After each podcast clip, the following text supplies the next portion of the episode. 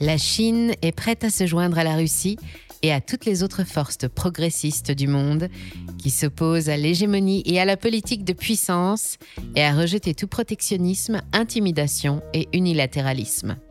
Elle est prête à sauvegarder fermement la souveraineté, la sécurité et les intérêts des deux pays. Ces mots, nous les devons au président chinois lui-même, s'adressant à celui qu'il nomme son vieil ami, Vladimir Poutine, par visioconférence le 31 décembre dernier. Entre les deux hommes, les relations qu'on disait concurrentielles, protocolaires ou temporaires n'ont jamais été aussi franches et cordiales, et ça, ce n'est pas un bon signe pour l'alliance des pays de l'OTAN soudés autour de l'Ukraine. Pékin a toujours refusé de condamner l'invasion russe ou même de parler de guerre pour qualifier le conflit, mais jusqu'à maintenant, les Occidentaux espéraient toujours voir la Chine basculer dans le camp du bien, prendre part à la recherche de solutions diplomatiques et faire pression sur la Russie pour peut-être mettre fin à la guerre mais les choses ne se sont pas vraiment passées comme prévu. Ce 31 décembre 2022, avec ce discours, Xi Jinping a clairement choisi de resserrer les relations avec sa voisine russe et a quitté les rangs des pays dits non alignés.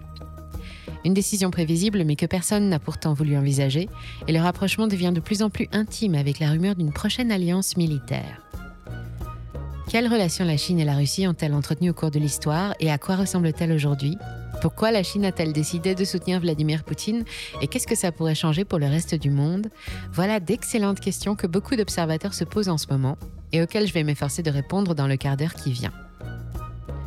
Pour cela, je me suis appuyée sur les analyses de géopolitique occidentaux, mais aussi russes et chinois, pour étudier tous les points de vue. Et pour beaucoup, c'est un scénario catastrophe digne d'un film à gros budget.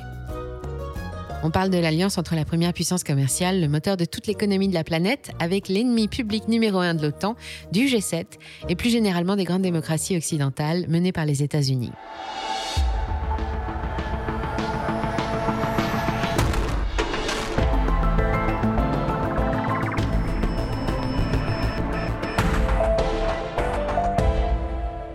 Les relations entre la Chine et la Russie ne datent évidemment pas d'hier. Dans son livre Russes et Chinois avant 1917, l'historien Alexandre Benningsen fait remonter le premier contact à 1619, sous le règne du 13e empereur Ming. Il prend la forme d'une lettre adressée au chef des Cosaques, écrite en chinois, que personne n'a réussi à déchiffrer à l'époque, mais qui marque la naissance officielle de la diplomatie sino-russe. Tout au long des siècles qui ont suivi, Russie et Chine, qui partagent 4250 km de frontières, ont entretenu des contacts tantôt pacifiques, tantôt belliqueux, mais toujours prudents. Les communications sont difficiles, les deux pays sont vastes, et il faudra attendre l'arrivée du transsibérien à la fin du 19e siècle pour enfin relier Ekaterinbourg, puis Moscou, à Vladivostok et aux pays d'Extrême-Orient. Après la révolution de 1917 et la fondation de l'URSS en 1922, la Chine ne va plus se préoccuper que de protéger ses frontières. Alors que de l'autre côté, Joseph Staline, le chef du parti bolchevique, ne rêve que de commerce et de développement économique pour son pays. Staline avait néanmoins applaudi la création du tout jeune Parti communiste chinois un an plus tôt. En 1945, un premier accord bilatéral est signé entre l'URSS et la Chine de Chiang Kai-shek pour combattre les forces japonaises présentes en Mandchourie. Et quand Mao Zedong renverse Chiang Kai-shek et proclame l'existence de la République populaire de Chine en 1949, l'URSS est l'un des rares pays à reconnaître officiellement son existence. Les soviétiques aident aussi la Chine à se reconstruire après une guerre civile qui a duré près de 22 ans et participent à la modernisation de ses infrastructures, alors que l'Empire du Milieu a raté la révolution industrielle. Mais à la mort de Staline, les choses changent brutalement et les relations se dégradent. Le torchon brûle entre le Parti communiste chinois de Mao et le Parti communiste de l'Union soviétique, dirigé par Nikita Khrouchtchev. Les deux leaders critiquent ouvertement leurs politiques respectives, et à partir de 1961, les relations diplomatiques sont définitivement rompues. En 1969 et en pleine guerre froide, des incidents éclatent à la frontière sur les rives du fleuve Ussuri. 300 soldats chinois tentent une embuscade soviétique qui va marquer le point de départ de cinq mois de guerre et faire 20 000 victimes. En cause, une île sur le fleuve qu'on appelle Zenbao en chinois et Damansky en russe, que se disputent les deux nations. Pour l'Occident et notamment les États-Unis, empêtrés dans la guerre du Vietnam, pas question d'intervenir dans un conflit de frontières qui ne concerne que des États communistes, mais Mao se tourne néanmoins vers Washington pour obtenir de nouveaux appuis. En 1971, la Chine est admise à l'ONU et pendant près de 15 ans, elle va s'opposer systématiquement aux propositions russes et vice-versa. L'URSS refuse la bombe atomique au PCC et rapatrie ses ressortissants de Chine, pendant que la Chine de son côté boycotte les Jeux olympiques de Moscou et les deux pays mènent une guerre d'opinion sans merci pour séduire les autres pays d'Asie centrale. Entre les deux, le Je t'aime moi non plus va durer encore quelques années jusqu'à la disparition de Mao Zedong, l'élection de Ronald Reagan, fervent anticommuniste, puis la chute de l'URSS. Un vent d'anti-américanisme se lève alors sur l'Asie et ses régimes communistes. En 1989 sonne l'heure de la réconciliation, officiellement inscrite dans le marbre trois ans plus tard, en décembre 1992, avec la visite du président de la Fédération de Russie, Boris Eltsine, en Chine. Eltsine règle les conflits de frontières en restaurant l'autorité chinoise sur l'île de Zhenbao, puis fixe définitivement les bases d'une nouvelle coopération fructueuse via un premier traité d'entente. Deux ans plus tard, les chefs des deux nations proclament en commun un partenariat constructif et s'interdisent de faire usage des armes nucléaires l'une contre l'autre. La Chine, alors en pleine ouverture au monde libéral, ambitionne de prouver la supériorité de son modèle économique face à la domination américaine. Et ce rapprochement est d'une part l'occasion d'accéder à des ressources qui lui seraient bien utiles, et d'autre part ouvre la possibilité de modifier l'ordre mondial dominé par les États-Unis depuis 1945. Les traités de coopération s'enchaînent alors que la Chine est visée par un embargo occidental sur les armes. Une ligne téléphonique directe, le fameux téléphone rouge, est installé entre Pékin et Moscou. En 2001, pendant que le monde se débat avec la crise financière consécutive à l'explosion des valeurs Internet, Chine, Russie et d'autres pays d'Asie fondent l'OCS, l'Organisation de coopération de Shanghai, sorte de pacte de solidarité politique et de non-agression. Le but est d'assurer en toute indépendance la sécurité des pays adhérents face aux risques de terrorisme et de séparatisme qui pèsent sur la région, sans avoir besoin de faire appel aux États-Unis ou aux alliances occidentales. L'acte de fondation de l'OCS prévoit la démilitarisation des zones frontalières entre pays membres et les éventuels conflits se règlent dorénavant pacifiquement. Mais le pivot de l'alliance, c'est la Russie, qui s'aligne sur la Chine en ce qui concerne le statut de Taïwan et qui s'oppose à l'indépendance de l'île. C'est un tournant majeur qui renforce les relations sino-russes. Les deux pays peuvent dorénavant s'appuyer l'un sur l'autre pour défendre leur intégrité territoriale et peser plus lourd face à l'Europe et à l'Amérique. Dès 2009, les dirigeants chinois et russes se retrouvent au premier forum des BRIC, qui ouvre une nouvelle ère de collaboration étroite entre les plus grosses puissances émergentes du monde. L'objectif est toujours le même, modifier les rapports de force sur l'échiquier du monde et proposer une alternative au dirigisme américain, et cette fois, ils en ont les moyens. Pendant les dix premières années du nouveau millénaire, Pékin est aussi le plus gros acheteur d'armes russes, des armes qui ont contribué à moderniser son armée. La Russie a aussi dégainé sa carte énergie à plusieurs reprises. Un premier oléoduc ouvert en 2011 pour acheminer le pétrole de Sibérie jusqu'à la Chine est rapidement complété par un gazoduc construit dans le cadre d'un accord gazier majeur signé en 2014 pour une durée de 30 ans. La Chine s'équipe aussi de réacteurs nucléaires et s'appuie sur l'expertise des Russes pour leur construction et la gestion des déchets, mais la collaboration ne s'arrête pas là. Médecine, biotechnologie, nanotechnologie, avionique et informatique, Russes et Chinois se passionnent pour les secteurs stratégiques avec comme objectif de s'affranchir de leur dépendance technologique à l'Occident. 15% des exportations russes finissent en Chine, qui est devenue son premier partenaire commercial devant l'Europe et devant l'Allemagne, son partenaire historique depuis la Deuxième Guerre mondiale, avec des transactions qui se payent en euros, des dollarisations obligent.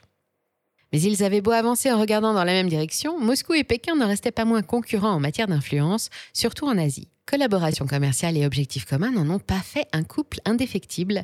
L'intérêt national reste prioritaire pour les deux parties et les relations sont chaleureuses tant qu'elles ne desservent ni l'un ni l'autre. Et puis, il y a eu l'Ukraine. L'invasion russe n'a pas eu qu'un seul effet, mais le premier, c'est d'avoir brisé le monde en trois morceaux. D'un côté, l'alliance autour de l'Ukraine, États-Unis et Europe en tête. De l'autre, l'alliance autour de la Russie, qui compte dans ses rangs l'Iran, la Biélorussie, la Corée du Nord et la Syrie. Et en face, les pays non alignés, ceux qui refusent de prendre position dans le conflit. La Chine fait partie de cela. Xi Jinping refuse de condamner l'invasion, critique les sanctions occidentales qui frappent la Russie et parle d'opération plutôt que de guerre.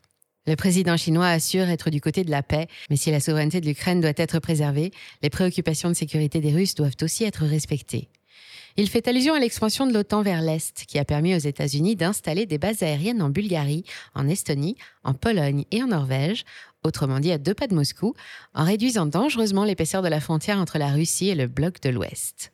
L'existence de ce que Vladimir Poutine a appelé le parapluie antimissile européen a provoqué une crise qui ressemble fort à celle qui a frappé Cuba pendant la guerre froide. La première, sauf que cette fois, ça a été beaucoup plus loin. La deuxième guerre froide menée par les États-Unis contre deux pays cette fois a officiellement commencé avec l'annexion de la Crimée en 2014. L'Amérique a subi un véritable camouflet cette année-là, elle n'a rien pu faire, la République de Crimée a été annexée et intégrée à la Fédération de Russie. L'ONU refuse toujours de reconnaître le nouveau statut de la presqu'île et les résultats du référendum organisé en Crimée ont été dénoncés. Pourtant, la situation n'a pas changé. Le G8 a exclu la Russie et est redevenu le G7, mais ça n'a eu aucune importance, Moscou a conservé sa place au G20.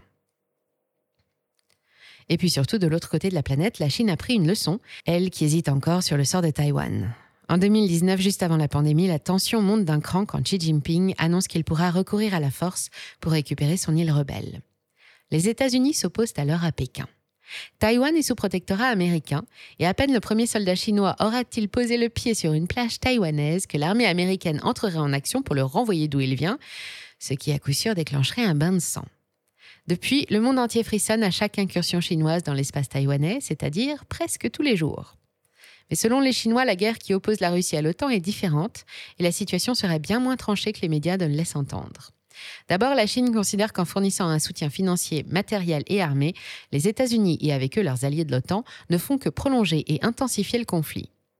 Le ministre des Affaires chinois a appelé l'administration américaine à cesser le soutien en conférence de presse le 30 janvier dernier. Je cite S'ils se soucient des vies ukrainiennes, alors ils vont cesser de livrer des armes et de profiter du conflit. Ensuite, loin d'avoir isolé la Russie, les sanctions occidentales l'ont au contraire rapprochée de sa voisine et resserré les BRICS autour d'elle, ainsi que tous les pays qui ne veulent plus que l'Amérique leur impose ses vues et son dollar. Aucun d'entre eux n'a accepté de condamner l'invasion et ils ne respectent pas les sanctions. L'Inde, par exemple, qui a rejoint l'OCS en 2016, est passée meilleure cliente pour le pétrole russe l'année dernière et refuse de le payer au prix que l'Occident tente d'imposer. Évidemment, avec de telles frictions est arrivé ce qui devait arriver, une union des nations contre leur ennemi commun. Chine et Russie étaient partenaires, les voilà maintenant devenus de véritables alliés. Alors que les observateurs occidentaux jugeaient que la Russie serait un associé encombrant pour la Chine, à la surprise générale, Xi Jinping a renouvelé son amitié à Vladimir Poutine et l'a assuré d'un plein soutien lors de leur visioconférence en décembre dernier. Ce n'est pas seulement en raison de leur proximité géographique ou parce que les relations commerciales ou diplomatiques entre les deux pays sont soutenues, c'est aussi parce que les relations sino-américaines se sont encore dégradées. Mise à mal avec le début de la guerre commerciale lancée sous Donald Trump et qui s'est intensifiée sous Joe Biden par l'impasse de Taïwan et par la fermeture du marché américain aux majors chinoises l'année dernière, la communication ne passe plus entre la Maison-Blanche et Pékin. Et avec l'incursion de ballons météo chinois au-dessus du territoire américain, on a touché le fond. Rappelez-vous, début février, un premier ballon chinois s'est promené pendant quelques jours. Il a été suivi par une flopée d'avions de chasse avant d'être abattu à coups de missiles. L'événement a provoqué une nouvelle crise diplomatique et le secrétaire d'État américain Anthony Blinken a annulé sa visite prévue à Pékin quelques jours plus tard. Ça a été parole contre parole. Pour les États-Unis, aucun doute, il s'agissait d'instruments d'espionnage, mais du côté du gouvernement chinois, on s'est défendu et on a soutenu qu'il ne s'agissait que de sondes météo civiles. L'affaire aurait pu s'arrêter là si les États-Unis n'avaient pas lancé une campagne d'information internationale sur le fonctionnement délictueux de ces ballons ennemis, en invitant les autres pays du monde à lutter à leur côté contre ces engins du diable. La réponse de Pékin a été cinglante. Et les dizaines d'intrusions étrangères dans le ciel chinois en 2022, pouvez-vous les justifier? Ceux qui fabriquent le mensonge ne font qu'exposer leur ignorance. Puis la Chine est accusée de ne pas en faire assez pour la paix, elle qui est si proche de la Russie, elle qui a l'oreille et l'attention de son belliqueux voisin. Elle a pourtant appelé au cessez-le-feu en septembre dernier, puis au cours de la visioconférence de décembre, puis une nouvelle fois il y a quelques jours dans un discours de paix que le président chinois a adressé à son vieil ami. Rien n'y a fait.